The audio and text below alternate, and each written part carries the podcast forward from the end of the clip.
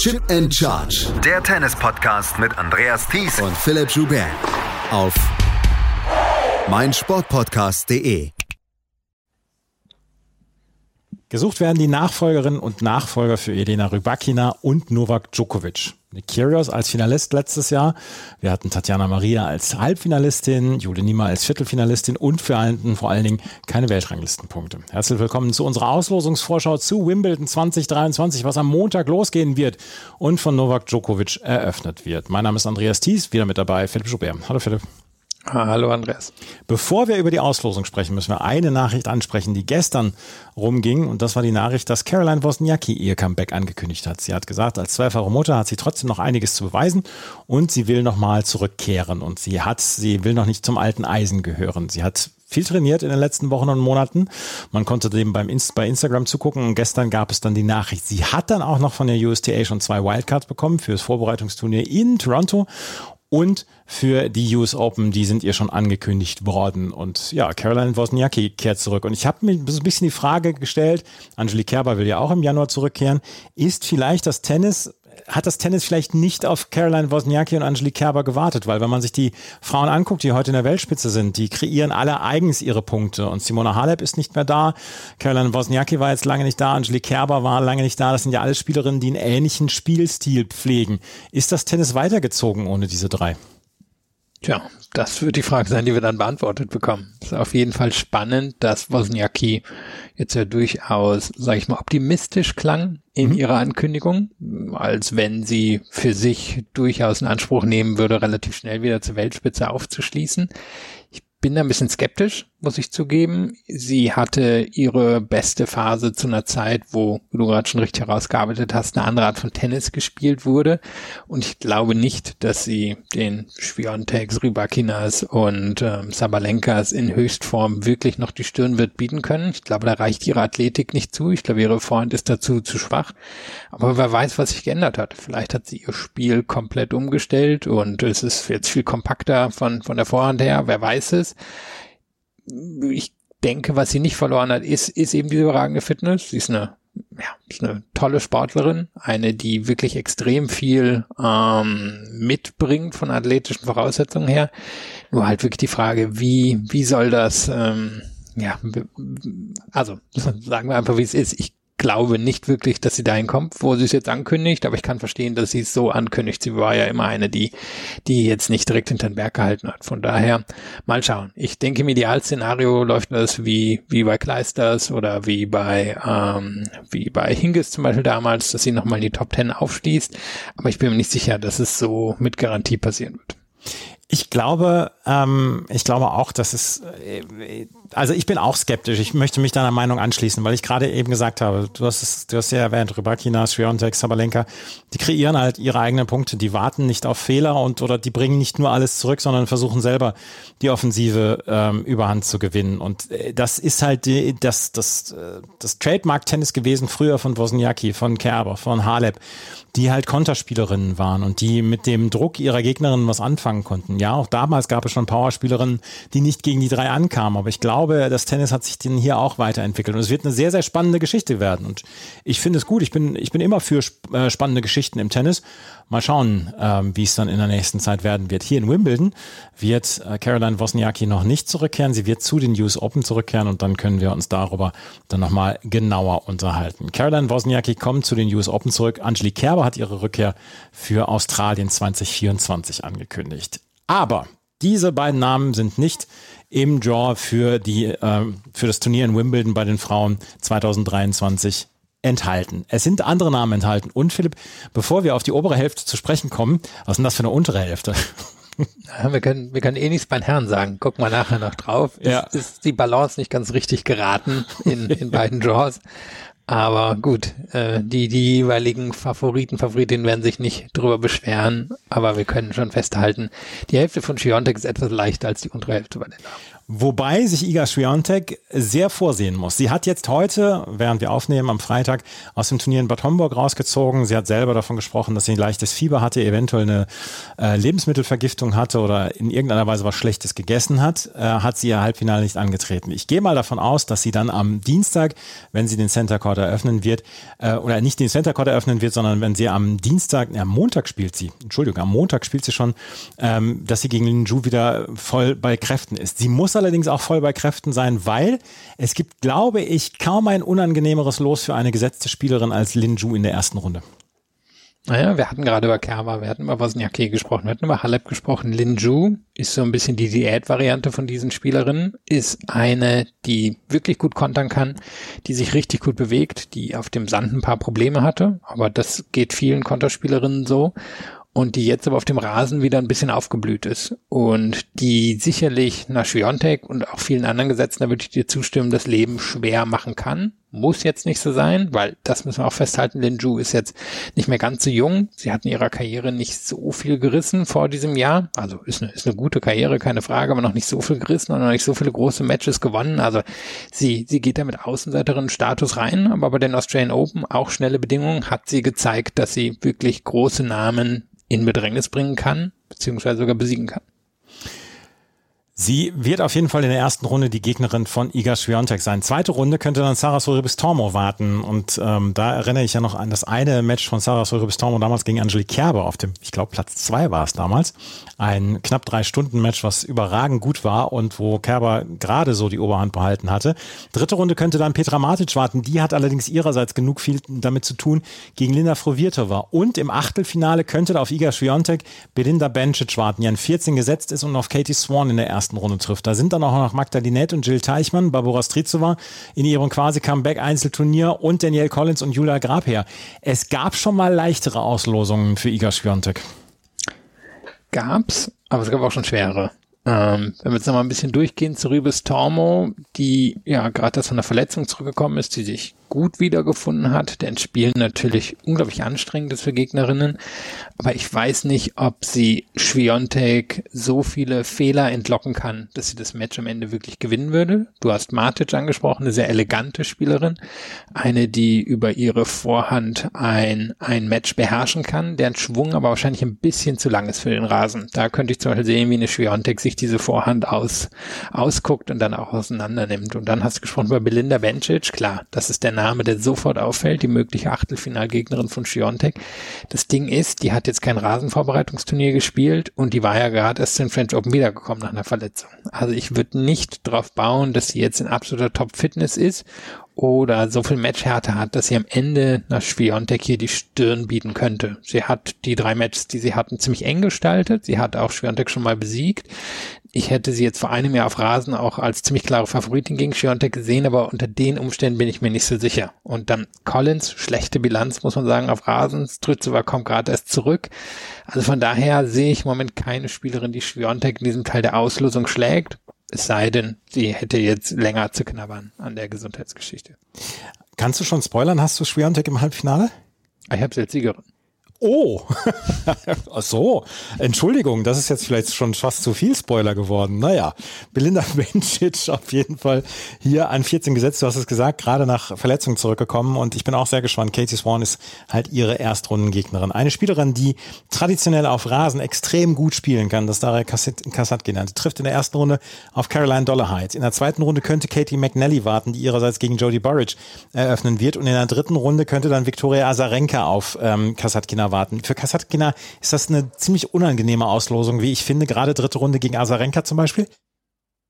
Ja, Azarenka in der Vergangenheit immer wieder gute Rasenturniere gehabt, aber jetzt ehrlicherweise sah das nicht so überzeugend aus, was wir jetzt in 2023 gesehen haben. Trotzdem, wenn die beiden aufeinandertreffen, würde ich das als eine relativ offene Geschichte sehen. Kasatkina, die assoziiert man ja vor allem mit dem Sand, aber ich würde sagen, sie ist vor allem eine Expertin für natürliche Belege weil sie eine fantastisch gute Beinarbeit hat und die, glaube ich, kann auf dem Rasen zum Tragen kommen. Und sie hat ja hier auch schon mal das Viertelfinale erreicht. Sie ist eine, die jetzt nicht die Power hat, um die Schläge zu beenden, aber sie hat die, sie hat die Geschicklichkeit, um es unglaublich vielen Gegnerinnen schwer zu machen. Und ich denke, das wäre am Ende vermutlich auch von Asarenka der Fall. Dolly Hyde ist nicht so die Rasenspielerin. Äh, McNally, die hat auf der Challenger-Ebene wirklich schon gute Rasenresultate gehabt, aber jetzt in dieser Saison auch noch nicht den großen Rasensieg geschafft. Also Kasatkina dürfte hier schon die Favoritin in dem Teil der Auslosung sein.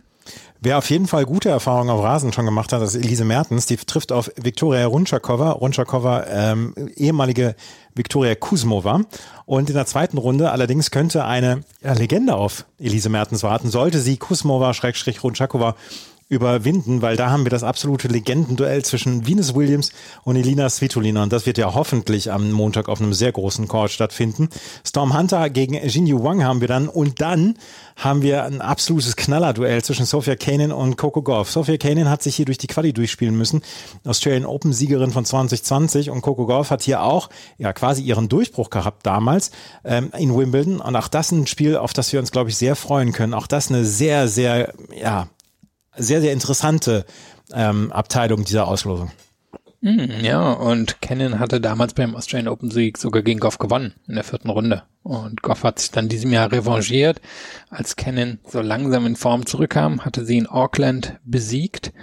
Und Goff, tja, die, die ist ja im Moment so ein bisschen eins der, der Sorgenkinder des Tennis. Ähm, man sieht, warum sie eigentlich auf Rasen Probleme haben könnte. Auf der anderen Seite hat sie halt diesen enormen Vorteil, sehr guter Aufschlag und bewegt sich richtig gut. Also die, glaube ich, muss ja auch erstmal geschlagen werden. Ich weiß nicht, ob Kennen das am Ende schafft. Ich weiß jetzt auch nicht, ob es Venus Williams oder Svitolina schaffen würden.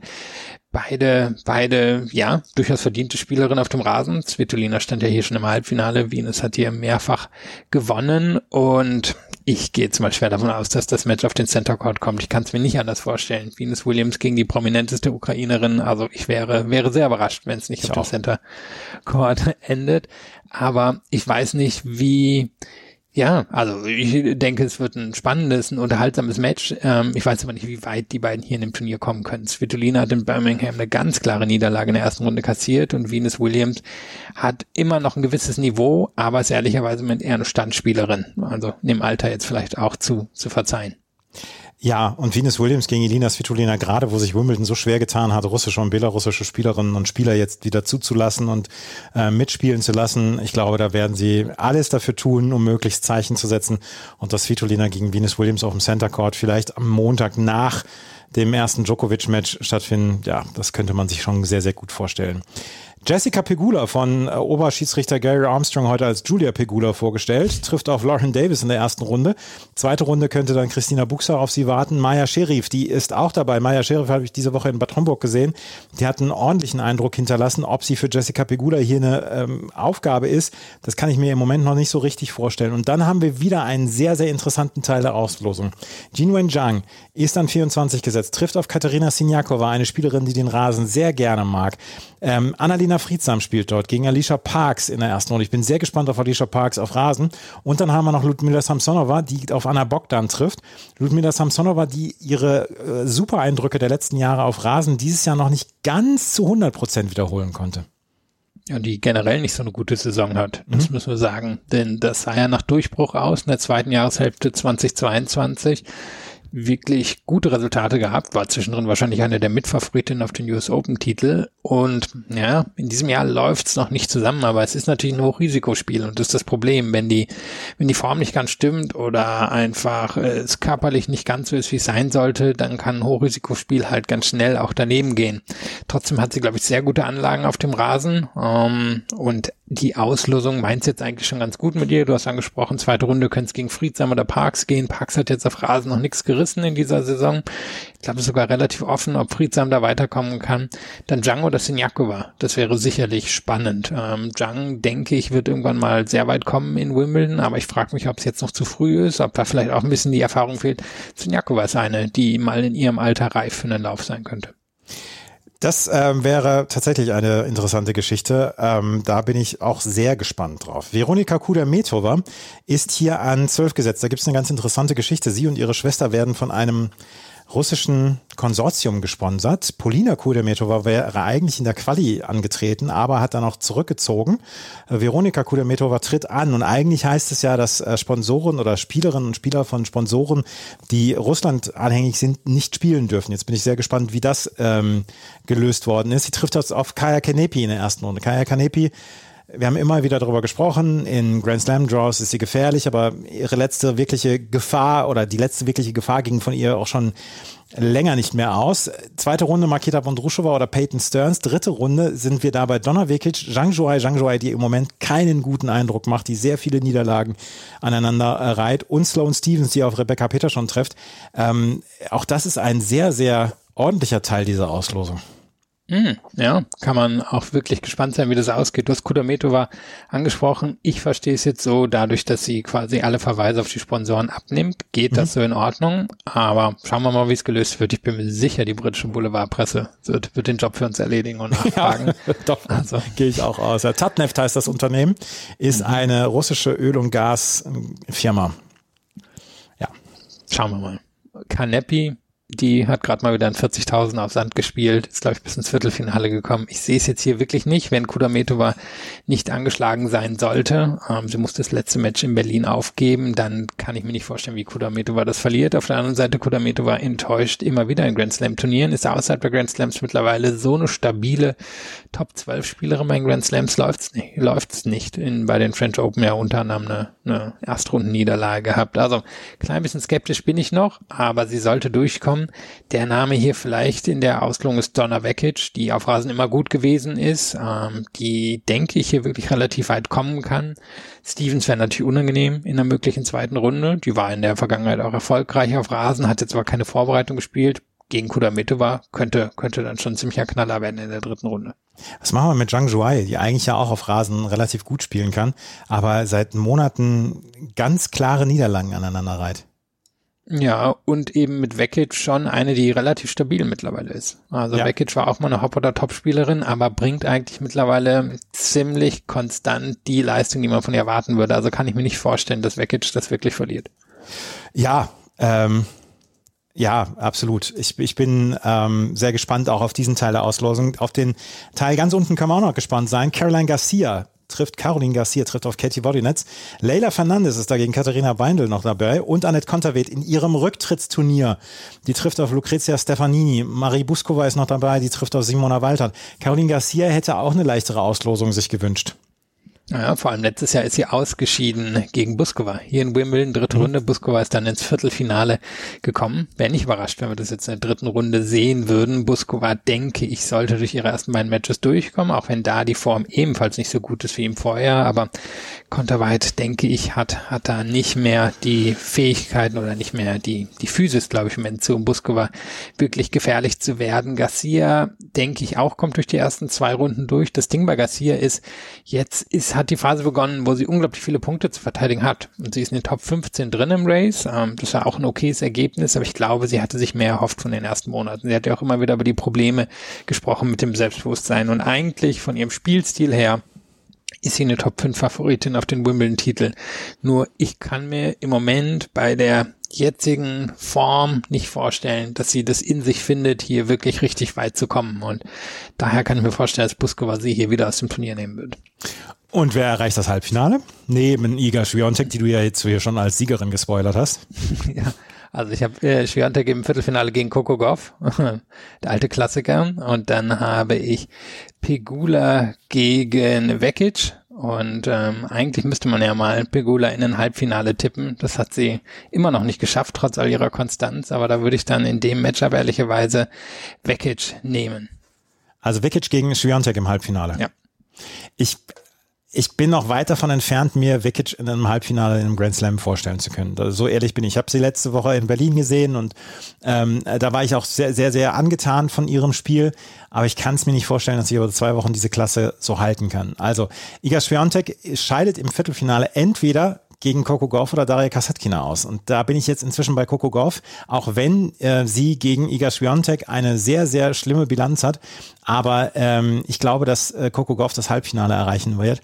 Und in diesem Fall habe ich Veronika Kudametova auch im Halbfinale. Kudametova gegen Coco Golf im Halbfinale.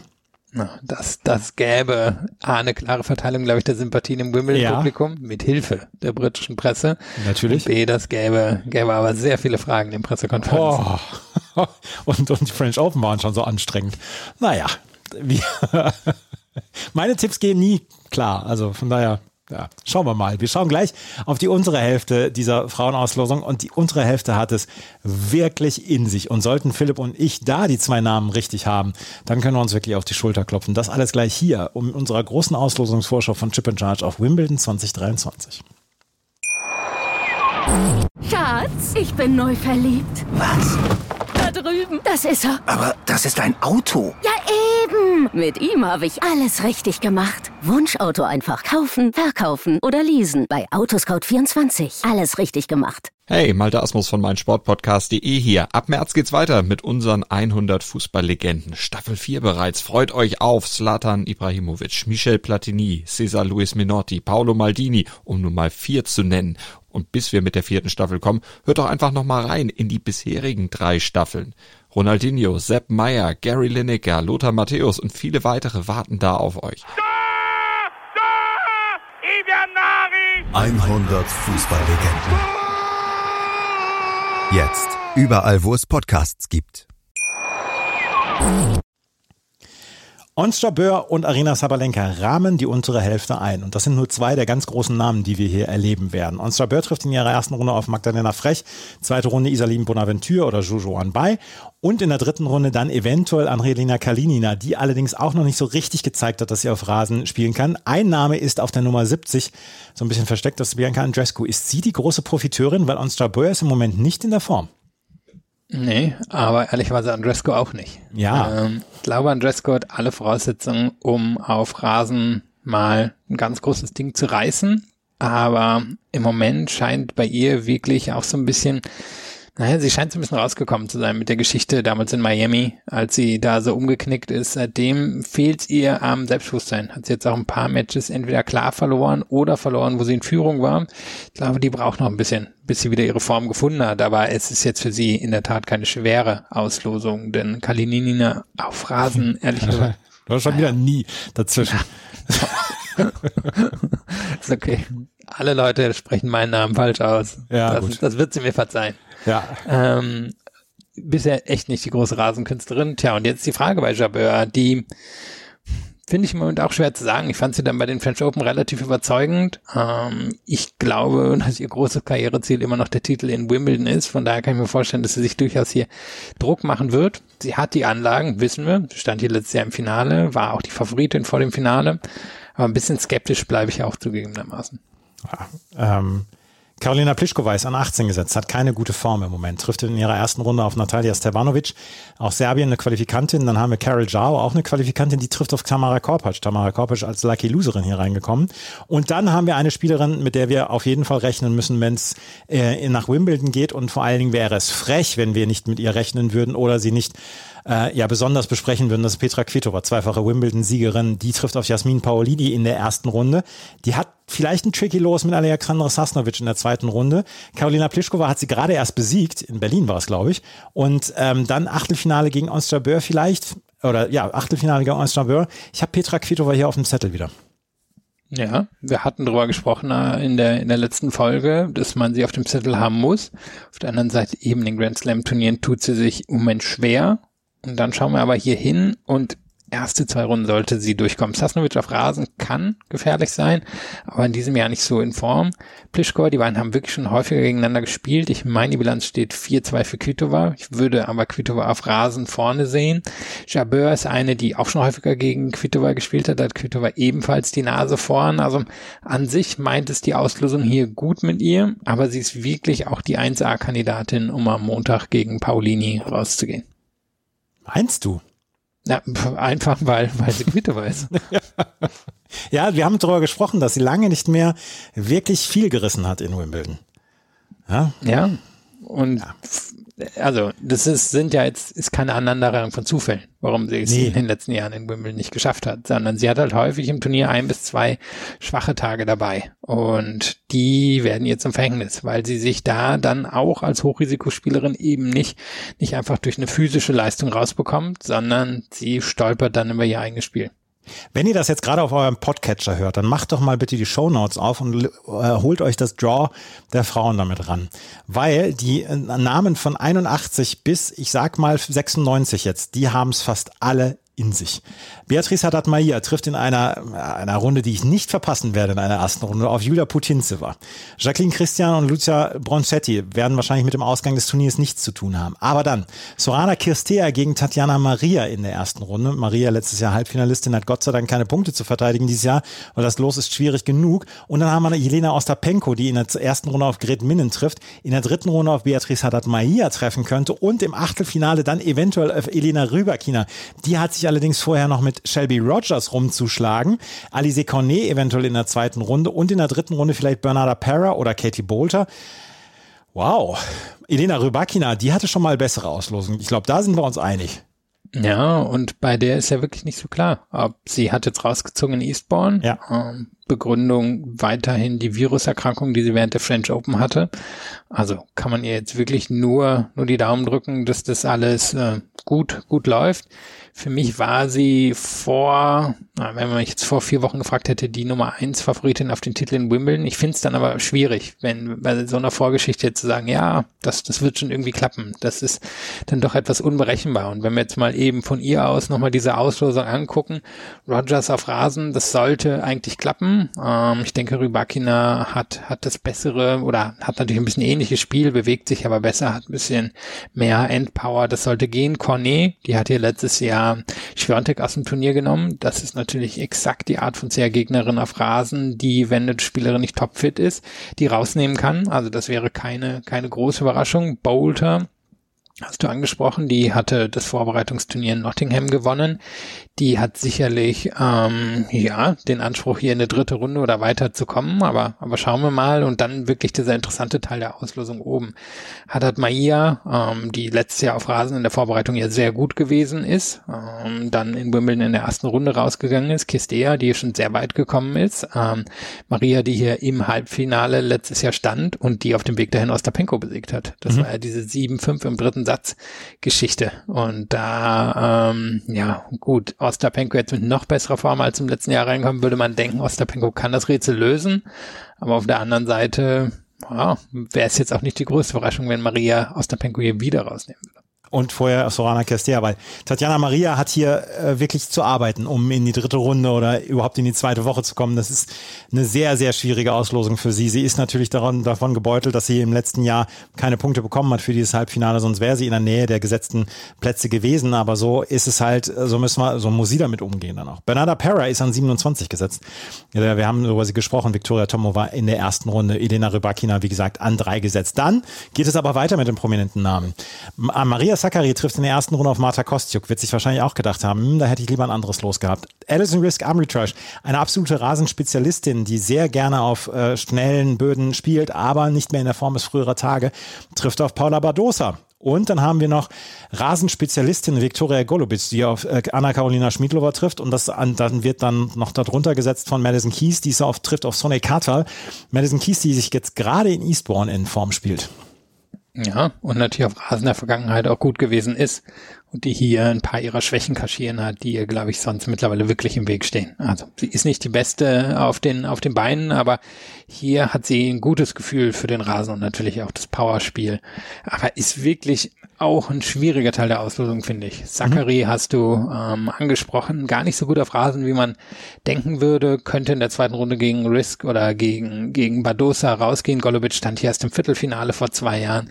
Kies hat wirklich viel Erfahrung in, Ra in, in Rasen, wollte ich schon sagen, auf Rasen und in Wimbledon. In den Rasen Also, drin. Und Zachary hat dann aber wiederum eine erstaunlich gute Bilanz gegen Kies. Ich glaube, Ja. die führt 3 oder 4-0 im Head-to-Head. Ja. Maria Sakkari in, gegen Madison Keys eventuell in der dritten Runde, aber da haben beide vorher noch eine ganze Menge Arbeit. Anastasia Potapova trifft auf Celine Neff aus der Schweiz. Dann haben wir Kaya Juvan gegen Margarita Betova. Betova, den Namen habe ich ja noch nie gehört. Und dann kommt man drauf, das ist Margarita Gasparian. Welcome back. Ach so, sollte ich mitbegrüßen. Das solltest, die solltest du mitbegrüßen, Margarita Gasparian. Hallo. Margarita Betova. Und dann haben wir Barbora Krejcikova, die trifft auf Heather Watson und Jiu Wang gegen Mira Andreeva. Kann Mira Andreeva hier wieder für ganz viel Aufsehen sorgen? Unmöglich ist es nicht. Ich glaube, Kratschikova wäre eine Nummer zu weit in der zweiten Runde. Die hat, glaube ich, die Geduld, um Andreeva zu besiegen. Aber sollte es im Duell kommen, geht es bestimmt auf den großen Court. Ähm, Kaya Juvan ist eine richtig gute Rasenspielerin auch. Und Beto hast du angesprochen, die hat in der Vergangenheit hier wirklich in Wimbledon auch schon für Aufsehen gesorgt. Also es steckt sehr viel in diesem Teil der Auslosung drin. Und dann dürfen wir Potapova nicht vergessen, die für mich noch keine Rasenspezialistin ist, die aber in diesem Jahr den Sprung zur Top 20 Spielerin gemacht hat und bei der es auch erstmal gilt, die aus einem Turnier rausnehmen zu können. Ich glaube, das braucht eine, eine gute Leistung. Caroline Muchova hat vor ein paar Wochen in Paris nicht ganz so schlecht gespielt. Die trifft auf Juli Niemeyer, die hoffentlich bis dahin wieder fit ist, was immer an ihrem Handgelenk Schrägstrich am Daumen ist, äh, dass das bis ähm, bis zum Montag dann auch ausgeräumt ist bei ihr. Nee, bis zum Dienstag, Entschuldigung. Nein, bis zum Montag. Am Dienstag spielt Elena Rybakina auf dem Center Court. Ähm, Linda Noskova trifft auf Dalma Galfi, Madison Brangle, Sarah Irani, e- Ekaterina Alexandrova gegen Emma Navarro. Emma Navarro hat in Bad Homburg diese Woche sehr, sehr gut gespielt. Und dann haben wir ganz unten Arina Sabalenka. Die trifft in ihrer ersten Runde auf die Ungarin Panna Udvadi. Aber zweite Runde gegen Camila Giorgi, das könnte ein richtig, richtig heißes Duell werden für sie. Ja, und danach könnte Irina Camilla Begu kommen, die mhm extrem solide ist, die auch auf dem Rasen gut spielen kann. Also keine einfache Auslösung für Sabalenka. Bei der bin ich mir auch nicht so, so sicher, wie, wie es im Moment bei ihr läuft. Sie ist in Berlin relativ klar rausgegangen. Kann man, kann man jetzt erklären mit erstes Match auf Rasen. Aber ich glaube, bei der müssen wir erstmal ein paar Runden gucken, wie, wie gut die wirklich in Form ist. Und sie wird sich nicht freuen, wenn sie in der vierten Runde auf Mochova treffen würde, denn die ist die bessere Rasenspielerin, als sie eine Sandplatzspielerin ist. Alexandrova ist auch eine, die Sabalenka hier rausnehmen könnte könnte. Also keine ideale Auslösung für Sabalenka. Hast du Madison Keys wieder im Halbfinale? Natürlich. Endlich mal wieder. Im Viertelfinale gegen Muchova. Aha. Und wer ist im dritten Viertel im Halbfinale? Da hatte ich dann Kvitova gegen Ostapenko und dann habe ich Ostapenko gegen Kies und dann habe ich Kies im Finale. Dort verliert sie gegen Schwiontek.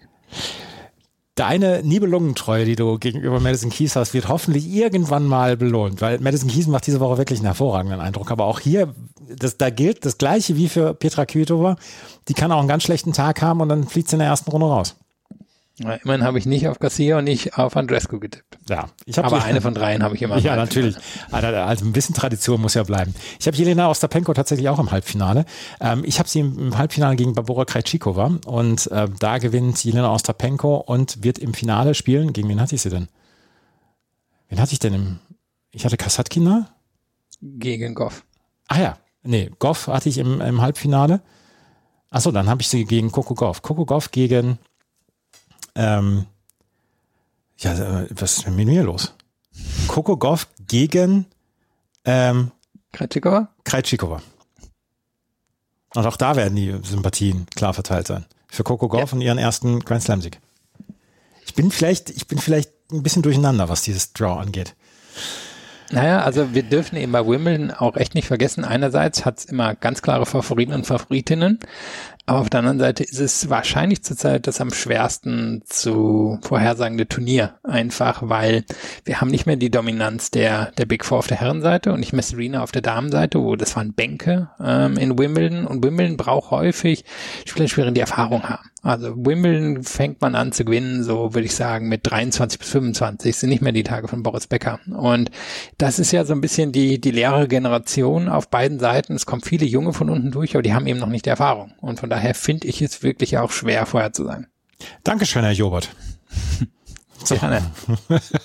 Was sagt ihr denn? Wer gewinnt das? Ihr könnt bei Spotify könnt ihr zum Beispiel ähm, vermerken, wer bei euch aus eurer Sicht das Frauen- und das Herrenturnier gewinnt. Hinterlasst da mal einen Kommentar. Da gibt es so einen kleinen Bewertungsbutton. Wenn ihr über Spotify hört, dann könnt ihr das machen. Ansonsten könnt ihr uns auf Twitter und auf Instagram ähm, euer Feedback geben. Wenn wir uns gleich wieder hören, dann werden wir über die Herren sprechen. Und bei den Herren ist das Favoritenfeld deutlich klarer verteilt. Wer kann Novak Djokovic stoppen auf dem Weg zu seinem 24. Grand Slam? Das alles gleich hier bei Chip and Charge und unserer großen Auslosungsvorschau auf Wimbledon 2023. Schatz, ich bin neu verliebt. Was? Da drüben. Das ist er. Aber das ist ein Auto. Ja, eben. Mit ihm habe ich alles richtig gemacht. Wunschauto einfach kaufen, verkaufen oder leasen. Bei Autoscout24. Alles richtig gemacht. Carlos Alcaraz ist an eins gesetzt, Novak Djokovic an zwei. Das wussten wir von vornherein. Wir wussten nur nicht, wer in die Hälfte von Carlos Alcaraz kommt, ob es Kaspar Ruth oder Daniel Medvedev ist. Das ist bei den beiden Gesetzen nicht unbedingt von Belang, weil Daniel Medvedev ist auf anderen Belägen stärker, aber der ist in der Hälfte von Carlos Alcaraz. Carlos Alcaraz trifft auf Jeremy Chardy, auf Altmeister Jeremy Chardy, der zwischendurch jetzt schon Coaching-Aktivitäten übernommen hat und nach langer Krankheit, nach langem Ausfall wieder zurück ist. Zweite Runde könnte allerdings Arthur Rinderknich auf Alcaraz warten der hat hier ein ziemlich französisches einen französischen Teil dieser, dieser Auslosung bekommen. Jeremy Chadi, Alexandre Müller, Arthur Rinderknich und Hugo Imbert sind dort. Und dritte Runde könnte Nicolas Jarry auf Alcaraz warten. Ja, es ist schon schwieriger gewesen für Carlos Alcaraz. Ich bin sehr gespannt, wie er auf diesem Rasen klarkommen wird. Und er hat in Queens gezeigt, dass er dort klarkommen kann. Und ähm, es muss schon besondere Leistungen brauchen, um ihn hier rauszunehmen. Ja, wir können erst nochmal kurz eben festhalten, hat man gerade schon bei den Damen gesagt, der obere Teil bei den Herren ist sicherlich herausfordernder, ist sicherlich enger, liegt aber eben auch daran, dass wir nicht so die großen Favoriten abseits von Djokovic haben. Wenn wir jetzt auf Alcaraz spezifisch gucken, das Shadi angesprochen, der ist wiedergekommen vor ein paar Wochen, hat noch kein Match gewonnen. Ich denke nicht, dass er gegen Alcaraz in Wimbledon gewinnen wird. Der, der hat, ist ein guter Rasenspieler, aber eben nicht mehr oder weit entfernt von der Form. Rinderknech hat in Queens wirklich sehr gut gespielt gegen. Alcaraz. Jetzt wäre halt die Frage, kann er das auch in einem Best of Five Match gegen Alcaraz? Ich glaube es jetzt eher nicht, trotz der guten Form, die er gezeigt hat. Dann Kubler gegen Umber. Das ist ein spannendes Match direkt darunter. Beides Spieler, die sehr gut auf dem Rasen spielen können, aber einer, einer wird schon vorher ausscheiden und dann eben die Frage bei Jerry. Allein mit seinem Surf ist er natürlich eine Hausnummer, aber ich glaube, er würde an jemand wie Alcaraz zum Beispiel zerschellen. Also da, da sehe ich ihn jetzt nicht an Alcaraz vorbeikommen. Ich gehe also jetzt auch mal davon aus, dass wir Alcaraz in der vierten Runde sehen. Ja, davon gehe ich jetzt auch erstmal aus. Ähm, Carlos Alcaraz wird dann in der vierten Runde warten auf Alexander Zverev, auf Matteo Berrettini, auf Lorenzo Sonego, vielleicht auf Alex Diminor. Das ist der Teil von Platz 9 bis Platz 16 in dieser Auslosung. Alexander Zverev hat wohl eine für ihn relativ dankbare Auslosung für die erste Runde mit Reisbrauer aus den Niederlanden. Ja, er kann sich gegen solche Spieler auch sehr schwer tun, aber er darf sich über diese Auslosung nun wirklich nicht beschweren. Zweite Runde könnte er die Revanche nehmen für die Niederlage beim Davis Cup gegen Marc-Andrea Hüßler. Der trifft nämlich auf Joske Watanuki. In der dritten Runde allerdings könnte Alex Di Menor warten oder Lorenzo Sonego oder Matteo Berrettini. Berrettini und Sonego spielen gegeneinander und bei Berrettini gibt es ja im Moment wirklich fiese Schlagzeilen. Ganz Italien kritisiert äh, Matteo Berrettini Berrettini und seine Einstellung. Naja, und vor einem Jahr wäre Berrettini hier der Favorit gewesen, ja. in der oberen Hälfte. Also ich hätte jetzt niemand neben vor ihm genommen, auch, auch nicht Alcaraz. Jetzt ist er ja in Stuttgart zurückgekommen und hatte nach längerer Verletzung und hat der, meine ich, eine 1 und 2 Niederlage gegen Sonigo kassiert. Genau. Das sollte ihm auf dem Rasen niemals passieren. Aber unglaublich schwer einzuschätzen. Ähm, entweder der, der erlebt jetzt hier auf einmal das große Comeback oder der geht sogar in der ersten Runde raus. Also im Moment wäre meine Tendenz, dass er, dass er hier früh ausscheidet. Die Menon hat in Queens sehr gut gespielt. Ähm, also das wäre, wenn, sonst auch eine herausfordernde zweite Runde. Zverev sagt selber, Rasen ist nicht sein Belag. Er gehört jetzt für mich hier auch nicht zu den Favoriten auf den Titel. Ich glaube, wenn er in der vierte Runde kommt, dann, dann wird er schon zufrieden sein. Ähm, sein Spiel ist, ist nicht gemacht für den Rasen. Und ich kann mir vorstellen, dass er mit Hüßler Probleme haben wird, aber ich denke, er hätte auch mit Berettini oder Dimenor durchaus eine herausfordernde Aufgabe. Ich bin so gespannt auf Berettini. Ich kann den überhaupt nicht einschätzen. Du hast gesagt, diese Niederlage gegen ähm, Lorenzo Sonigo, 1626, die war einfach komplett unverständlich. Er ist da wie ein, wie ein geprügelter Hund vom Platz da gegangen in Stuttgart. Und ich kann ihn nicht einschätzen. Und wenn er gut drauf ist, dann ist er sowohl für Demenor als auch für Zverev eine vielleicht unüberwindbare Hürde. Aber können wir den einschätzen? Kein bisschen. Kein bisschen. Nee. Also ich meine, er kann ja auch, der kann ja auch Alcaraz schlagen. Der ja. war einer der letzten Spieler, der Alcaraz bei einem Grand Slam geschlagen hat, damals bei den Australian Open ja. vor einem Jahr. Also das ist einer, der ähm, kann extrem hohes Niveau gehen, aber warten wir mal ab. Wir werden wahrscheinlich die Antwort schon nach der ersten Runde haben, wie gut er drauf ist. Das, äh, das Spiel werde ich mir auf jeden Fall angucken. Francis Tiafoe trifft auf Yibing Wu. Da drunter ist dann Dominik Stricker, der auf Alexei Popperin treffen wird. Ilya Iwaschka gegen äh, Federico Correa und Gregor Dimitrov gegen ähm, Sho Shimabukuro, ein Qualifikant, der sich hier durch die Quali durchgespielt hat. Ähm, dritte Runde Francis Tiafoe gegen Gregor Dimitrov gibt es mir jetzt Wäre es ein Styler-Duell. Ja, absolut. Und ich glaube, beide würden es auch genießen, dass sie sich, dass sie beide Styler sind. Mm, ja, wahrscheinlich so das klassische Match auf Court 2 oder 3, wo die Leute durchaus auch viel Geld für bezahlen und dann, dann auch ein Tageshighlight brauchen. Ja. Dimitrov, ähm, ein Spieler, der auf Rasen durchaus sehr, sehr gut klarkommt. Alejandro Davidovic Fokina, der kommt nicht so gut auf Rasen klar, aber da fällt er weicher als auf äh, Sand. Er trifft auf Arthur Fies in der ersten Runde. Dann haben wir noch Zhizhen Zhang, der auf Botik von der Sunsrolp treffen wird. Und wir haben Holger Rune. Der trifft auf George Lovehagen aus Großbritannien, Wildcard-Inhaber. Es ist eine durchaus okaye Auslosung für Holger Rune. Ein Spieler, auf den wir sehr achten müssen, weil der hat in den Wochen vor London jetzt gezeigt, dass er auf Rasen durchaus sehr, sehr natürlich spielen kann. Mhm.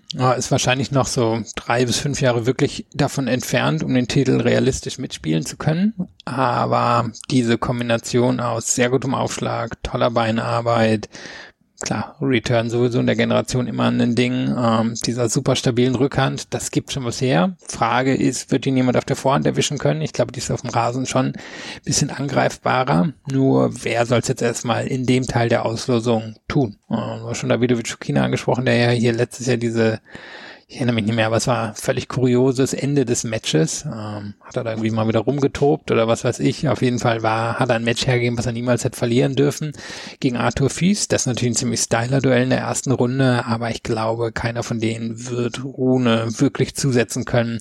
Ich glaube nicht mal, dass Dimitrov oder Tiafo wirklich ähm, eine Chance gegen Rune hätten. Ich glaube es auch nicht. Er hat letztes Jahr gegen Jerzy Wessely in fünf Sätzen im dritten, im fünften Satz mit 7-6 verloren damals. Ja, irgendein, irgendein kurioses Ende war da, das mhm. weiß ich noch. Ja, ich kann mich auch erinnern.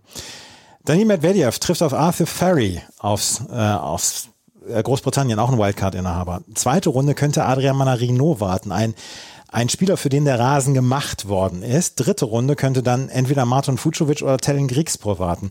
Daniel Medvedev hat wirklich große Probleme oder wird große Schwierigkeiten bekommen, überhaupt in die zweite Woche einzuziehen. Gegen Manarino hat er gerade verloren. Hat er gerade verloren, letztes Jahr ihn an selber Stelle besiegt, also ist kein hoffnungsloses Duell für ihn, aber Manarino hat natürlich kein Problem mit Medvedevs flachem Spiel und gibt Medvedev auch nicht genug Power, um, um daraus jetzt zu kontern. Also schon eine ganz schöne Herausforderung. Rieksborn müssen wir auch auf dem Zettel haben. Der hat eine wirklich gute Rasensaison gespielt. Das ist jemand, der, der einen wirklich soliden Aufschlag hat, eine tolle Vorhand, ein gutes, gutes All-Around-Spiel. Also der muss erstmal ein Fuchsowitsch vorbeikommen, aber danach kann ich mir vorstellen, wäre der auch eine Herausforderung für Medvedev oder Manarino. Fucovic ist im Club Last Eight, ne? Auch hier schon mal Viertelfinale ja. gespielt. Ja. Mhm. Vor zwei Jahren, glaube ich, war es. Genau, genau. Vor zwei Jahren war es und letztes Jahr hat er sich so groß darüber beschwert, dass es in Wimbledon keine Punkte gab und er damit aus dem Top 100 rausgeflogen ist. So ist es. Francisco Cerundolo äh, spielt in dieser Woche ein bemerkenswert gutes Rasenturnier. Ein Spieler, mit dem man gar nicht so richtig gerechnet hat. Trifft auf Nudo Borgisch in der ersten Runde, Jerzy Lehetzka gegen Sebastian Ofner. Und dann gibt es das Match zwischen Milos Raonic und Dennis Novak. Milos Raonic, der gerade wieder äh, sein Comeback wagt und vielleicht dann auch seine letzte Saison macht und in der zweiten Runde eventuell auf Tommy Paul treffen könnte. Der trifft nämlich in der ersten Runde auf Shintaro Mochizuki. Mochizuki, der meine ich 2019 den Juniorenwettbewerb gewonnen hat. Ja, 18 oder 19. Ja. Eins, eins von beiden, aber so um den Dreh herum. Und Paul ist einer, der auch auf Rasen besser sein sollte, als er vielleicht bisher gewesen ist. Der, der hat die Beinarbeit, der hat den Aufschlag, um da zu bestehen und eigentlich auch eine ganz gute Auslosung, denn ich glaube nicht, dass Raonic wirklich einen Weltklasse-Spieler im Moment gefährden kann. Cerundolo ist dann die Frage, wie, naja, also sein, sein Vorhandspiel, kann er das dann jetzt zum Beispiel auch nach Böhmen transportieren? Unmöglich ist es nicht. Aber ich kann mir vorstellen, dass der sich zum Beispiel mit dem Sebastian Ofner durchaus schwer tun würde, der ja hier, ähm, der müsste Ekli gewonnen haben, ne? Und mhm. dadurch dann hier die Wildcard bekommen haben. Und von daher, mh, hm, halte ich auch von einem eher offenen Teil der Auslosung. Er hat nicht Ilkli gewonnen, er hat die Wildcard bekommen, weil er Finalist war, äh, Sebastian Ofner. Das muss ich jetzt gerade nochmal nachgucken. Aber dadurch, dass sein Finalgegner ähm, Jason Kubler sowieso im Hauptfeld stand, hat mhm. Ofner die Wildcard gewonnen. Okay.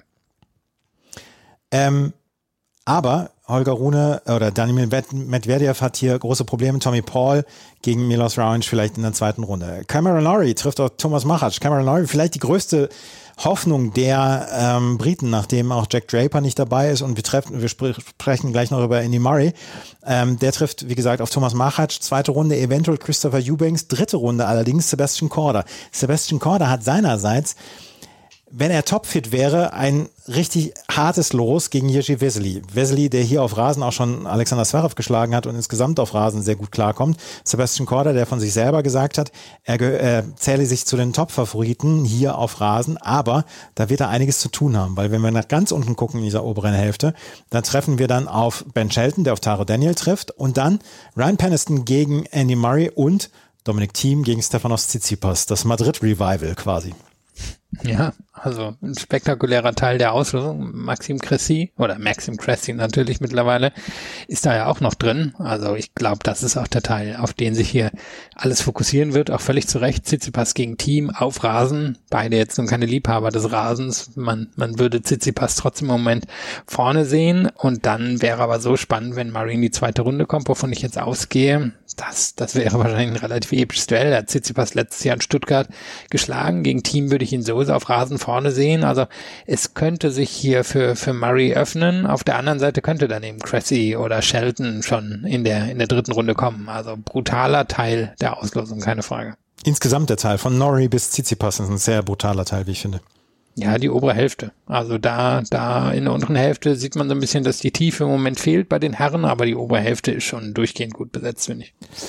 Wer kommt denn ins Halbfinale neben Carlos Alcaraz? Ja, genau. Alcaraz hatte ich im Viertelfinale gegen Rune und im anderen Viertelfinale habe ich Kriegsbohr gegen Norrie und da nehme ich dann Norrie. Auf den Kriegsbohr wäre ich jetzt nicht gekommen. Ich habe auch Alcaraz, ich habe auch Holger Rune und ich habe auch Cameron Norrie, aber bei Kriegsbohr bin ich dann raus. Ähm, da habe ich, da habe ich tatsächlich Daniel Medvedev gehabt. Und das ist ein bisschen, äh, das ist vielleicht ein bisschen langweilig, aber ich weiß im Moment nicht, wer ihn besiegen soll. Und du ja, hast, aber ja gut fürs Turnier, wenn er weit kommt. Ja, klar. Also. Aber auf Tellen Kriegsvor wäre ich jetzt nicht gekommen. Aber wie gesagt, das, äh, das macht diesen Podcast dann ja auch immer wieder interessant. Gerade die Auslosungsvorschau, das Kicker-Sonderheft unter den Vorschauen auf Wimbledon. Wenn wir uns gleich wieder hören, dann werden wir über die untere Hälfte sprechen. Gibt es jemanden, der Novak Djokovic gefährlich werden kann? Spoiler, nicht viele. Das alles gleich hier bei Chip in Charge, dem Tennis Talk und unserer großen Auslosungsvorschau. Schatz, ich bin neu verliebt. Was? Drüben. Das ist er. Aber das ist ein Auto. Ja, eben. Mit ihm habe ich alles richtig gemacht. Wunschauto einfach kaufen, verkaufen oder leasen. Bei Autoscout24. Alles richtig gemacht. vernimmt sich, was man will. Dann wilde Gerüchte entstanden. Fast nichts davon stimmt. Tatort Sport. Wenn Sporthelden zu Tätern oder Opfern werden, ermittelt Malte Asmus auf meinsportpodcast.de. Folge dem True Crime Podcast, denn manchmal ist Sport tatsächlich Mord. Nicht nur für Sportfans. Ist Yannick Sinner jemand, der Novak Djokovic gefährlich werden kann? Er trifft auf Juan Manuel Cerundolo, nicht Francisco Cerundolo, sondern einen anderen. Zweite Runde könnte Miomir Kaczmanowicz oder Diego Schwarzmann warten. Dritte Runde eventuell Daniel Altmaier oder Daniel, äh, Daniel Evans oder Quentin Alice. Die erste Woche dürfte für Yannick Sinner zum Einspielen reichen. Einzige Frage ist, ist er, ist er schwerer verletzt? Mhm. Bringt er irgendwelche Probleme nach Wimbledon mit? Wenn nein, dann dürfte er hier wirklich ziemlich locker durch die ersten drei Runden durchkommen. Habe ich halt auch. Daniel Evans ist nicht mehr in der Form früherer Tage. Ähm, den hätte man sonst auf Rasen durchaus als gefährlich werten können. Aber der trifft mit Quentin Alice auf jemanden, der auf Rasen durchaus kompetent spielen kann. Ja, und ich habe das Gefühl, Evans Moment auch einer Schaffenskrise, Mhm. weiß nicht so exakt, wie er, wie er, naja, wahrscheinlich auch mit dem, äh, also er, er war natürlich immer der trickreiche Spieler, aber ist auch ein ziemlich guter Athlet. Und ich habe das Gefühl, er baut athletisch ein klein bisschen Moment ab und weiß nicht exakt, wie er damit umgehen soll. Und von daher kann ich mir vorstellen, dass der hier relativ früh rausgeht. Und wie gesagt, ich denke, wenn Sinner nicht angeschlagen ist, dann muss er durch die ersten drei Runden durch. Ja, hätte ich, hätte ich jetzt auch gesagt. Yoshihiro Nishioka ist an 24 gesetzt, trifft auch Daniel Galan in der ersten Runde.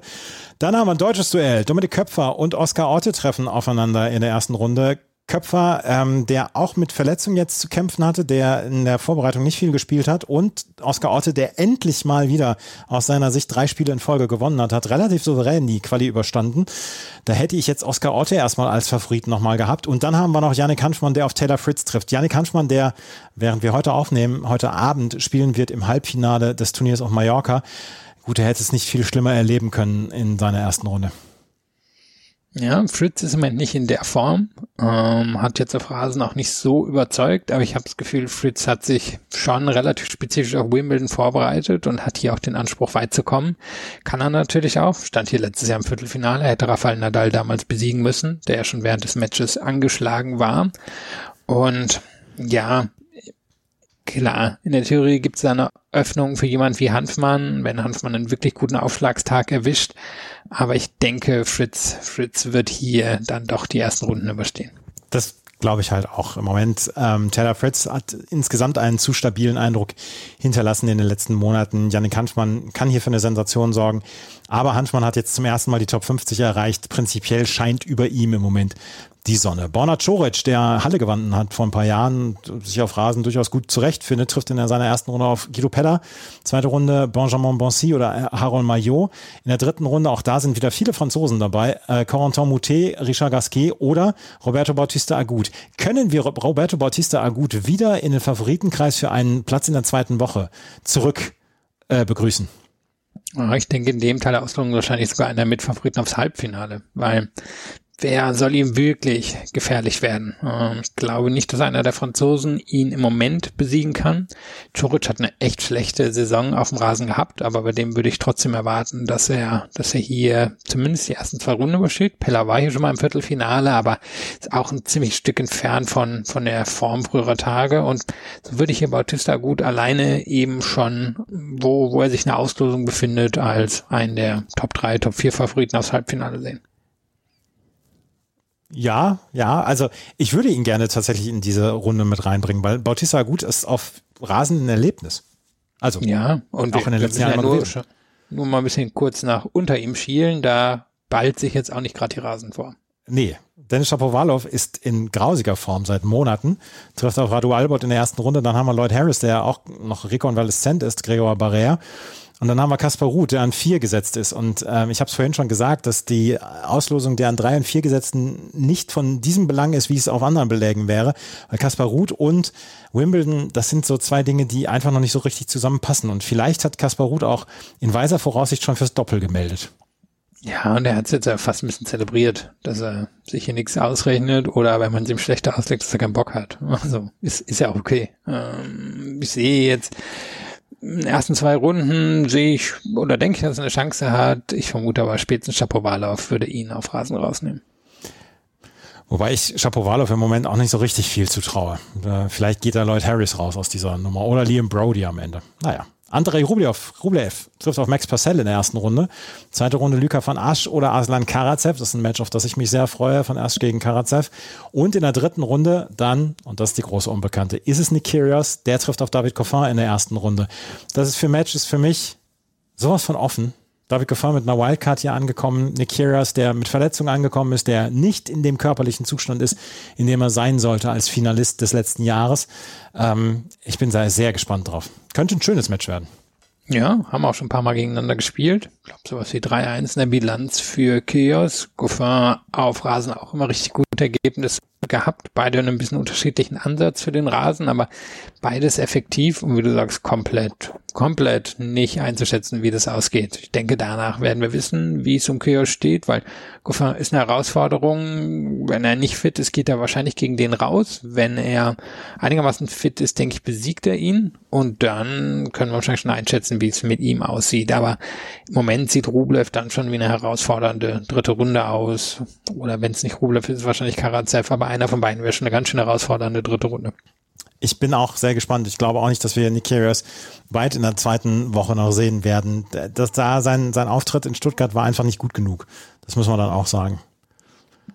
Ja, und ich meine, für ihn beginnt jetzt der Teil der Saison, wo es durchaus hart wird. Hat das, äh, hat US Open Viertelfinale zu verteidigen, hat in der Vorbereitung sehr gut gespielt, hat jetzt das Glück, hier keine Punkte zu verteidigen zu haben, aber er ist jetzt auch nicht für mich Favorit Nummer zwei oder drei hier auf den Titel. Nein, absolut nicht. Äh, auch nicht auf zwei oder Nummer drei der Favoritenliste steht Alexander Bublik. Allerdings hat er ja wirklich eine fantastische Woche in Halle erlebt und gespielt in seiner ersten Runde gegen Mackenzie McDonald, der seinerseits eine gute Woche in dieser Woche spielt. Und ähm, auch da können wir gespannt sein. Publikum muss voll konzentriert sein, um Maxter McDonald dann rauszunehmen. In der zweiten Runde könnte JJ Wolf auf ihn warten und in der dritten Runde Felix Auger-Aliassime. Felix Auger-Aliassime ist ein ähnliches, ähnliches Rätsel für mich wie jemand wie Nick Kyrgios, aus dem werde ich auch überhaupt nicht schlau und den kann ich gar nicht einschätzen. Du?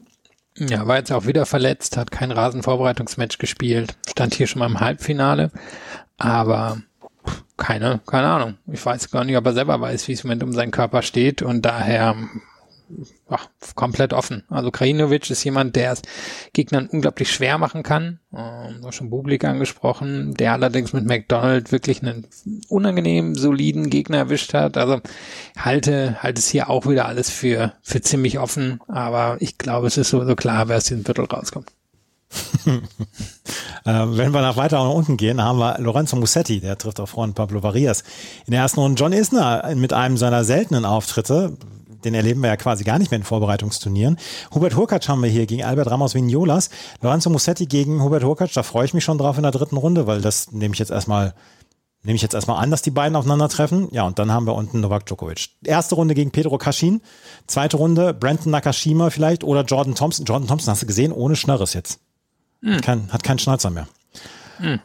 Ja, und dann dritte Runde gegen entweder Emil Rusuvori, Stan Wawrinka, Bernabe Zapata Miraisch oder Thomas Martin Echeverry. Rusuvori und Stan Wawrinka werden ihre Chancen sehr gut einschätzen, Novak Djokovic in der dritten Runde rauszufordern. Ja, also sagen wir, wie es ist. Djokovic ist natürlich der glasklare Favorit. Ähm, nicht nur auf dem Titel, sondern auch hier unten. Kashin auf Rasen sehe ich nicht. Nakashima hat hier letztes Jahr sehr gut gespielt, ist aber in diesem Jahr noch nicht in Form gekommen, hat aber wirklich ein unangenehmes, durchaus flaches Spiel. Also da könnte Djokovic, glaube ich, fordern. Usovori würde ich hier als leichten Favoriten sehen unter den anderen vier Spielern, aber glaube auch nicht, dass der wirklich Djokovic in Gefahr bringt. Dann wären wir schon bei Hurkacz Musetti. Hurkacz hat mal sehr gut gespielt gegen Djokovic in Wimbledon, aber in diesem Jahr beim Return geht überhaupt nichts. Ähm, Musetti sehr beeindruckend, wie er sein sein äh, Spiel auf den Rasen können, aber auch eher keine große Herausforderung für Djokovic. Das glaube ich ja auch nicht. Ich glaube auch, dass Emil Rusovori der, der Drittrundengegner sein wird für Novak Djokovic, weil er einfach ein Spiel hat, wo er so ultra aggressiv an der Grundlinie ist und ich glaube, das wird Stan Wawrinka die Zeit nehmen in der ersten Runde. Aber Stan Wawrinka hat in den letzten Jahren schon immer für durchaus einige Heldentaten gesorgt und ja. Wer fordert Novak Djokovic im Halbfinale raus? Also ich habe Djokovic im Viertelfinale gegen Rublev, das wird er gewinnen. Und dann habe ich im anderen Shapovalov gegen Sinner, da würde ich Sinner vorne sehen. Und ich glaube, Sinner könnte Djokovic das Leben durchaus schwer machen, aber ihn jetzt in einem Halbfinale gegen Djokovic zu tippen, wäre, wäre natürlich ähm, nicht, nicht der sinnvollste aller Tipps. Und da habe ich das Finale Djokovic gegen Alcaraz. Und ich glaube, Alcaraz könnte ihn ordentlich unter Druck setzen. Kann mir vorstellen, dass das ein Vier-, ein Fünf-Satz-Match wäre, aber ich würde dann Djokovic schon auf den Titel tippen. Im sechsten Achtel oder im sechsten Viertel ähm, habe ich, habe ich einen, einen ganz komischen Tipp. Da habe ich nämlich Corentin Moutet. Ähm, weil das ist, es ist so offen meiner Meinung nach. Roberta Bautista gut wird da auch ein Wörtchen drum mitreden, mitsprechen können, aber ich glaube, ich habe im Viertelfinale Mute gegen Sinner. Sinner wird ins Halbfinale kommen gegen Novak Djokovic. Novak Djokovic wird das ähm, Halbfinale gewinnen und wird auch das Finale gegen Alcaraz gewinnen. Es ist sehr, sehr langweilig, aber ich habe leider keinen anderen Tipp. Ja, ich meine, wenn es so käme, dann wäre es eine große Geschichte, weil Djokovic dann schon wieder drei Viertel da wäre zum, zum Grand ja. Slam. Und das würde natürlich dann alles für den Rest der Saison dominieren. Und wenn wir es bei den Damen sehen, wie du gesagt hast, das Goff das gewinnt, dann hätten wir sowieso eine riesige Geschichte. Wenn es Schiontek wirklich gewinnen täte, dann hätten wir, glaube ich, das erste Mal seit Ewigkeiten, dass zwei Spieler dieses Channel Double schaffen, also sowohl French Open Wimbledon zu gewinnen. Das dürfte ewig her sein. Vielleicht hat Serena mal geschafft, wären es Federer oder Nadal geschafft, ich bin mir nicht sicher. Aber wäre, wäre eine ganz schöne Geschichte dann auch. Das wäre allerdings eine Geschichte.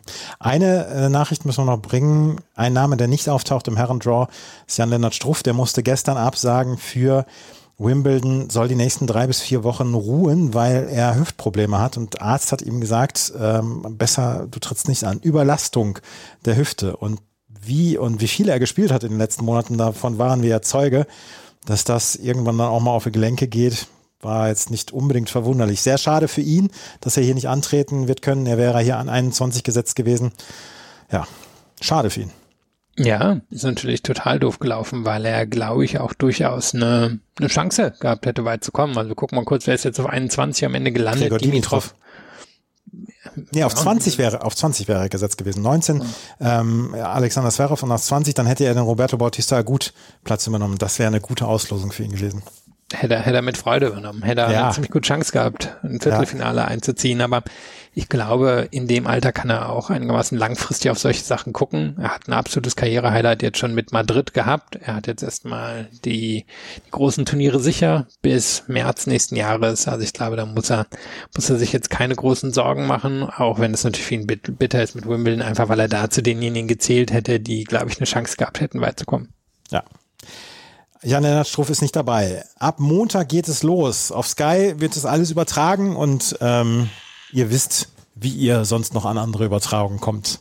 Das ist das Einzige, was ich dazu sagen kann. Ähm, wir werden ab Montag so täglich wie möglich unsere äh, Podcasts bringen. Es wird zwischendurch den einen oder anderen Tag geben, an dem Florian Herr mit übernimmt, der eine oder andere Tag, an dem wir nicht podcasten werden, aber so täglich wie möglich wird es ab dem kommenden Montag dann auch die ganze Sache geben. Dazu gibt es natürlich eine umfangreiche Berichterstattung auf Twitter, auch auf Instagram sind wir und ähm, das wird unser Angebot für die nächsten zwei Wochen sein. Wenn euch das gefällt, was wir machen, freuen wir uns über Bewertungen, Rezensionen auf iTunes und auf Spotify. Auf Spotify könnt ihr uns jetzt dann auch noch mal sagen, wer denn Herren- und Damen-Turnier gewinnen. Und ähm, wenn ihr uns so toll findet und den Podcast so toll findet, dass ihr das auch finanziell unterstützen wollt, in den Show Notes ist der Link zu Steady und zu unserem PayPal-Account drin. Und wenn ihr uns da finanziell unterstützen wollt, dann freuen wir uns sehr drüber. Wir sind beide freie, freie Berufler und das ist tatsächlich im Moment unsere Freizeit, die wir dafür aufbringen. Vielen Dank fürs Zuhören. Bis zum nächsten Mal. Auf Wiederhören. Chip and Charge Der Tennis-Podcast mit Andreas Thies und Philipp Joubert auf meinsportpodcast.de. Schatz, ich bin neu verliebt. Was? Da drüben. Das ist er. Aber das ist ein Auto. Ja, eben. Mit ihm habe ich alles richtig gemacht. Wunschauto einfach kaufen, verkaufen oder leasen. Bei Autoscout24. Alles richtig gemacht. Wie baut man eine harmonische Beziehung zu seinem Hund auf? Puh, gar nicht so leicht. Und deshalb frage ich nach, wie es anderen Hundeeltern gelingt, beziehungsweise wie die daran arbeiten. Bei Iswas Dog reden wir dann drüber. Alle 14 Tage neu mit mir, Malte Asmus und unserer Expertin für eine harmonische Mensch-Hund-Beziehung, Melanie Lippisch. Ist was, Dog? Mit Malte Asmus. Überall, wo es Podcasts gibt.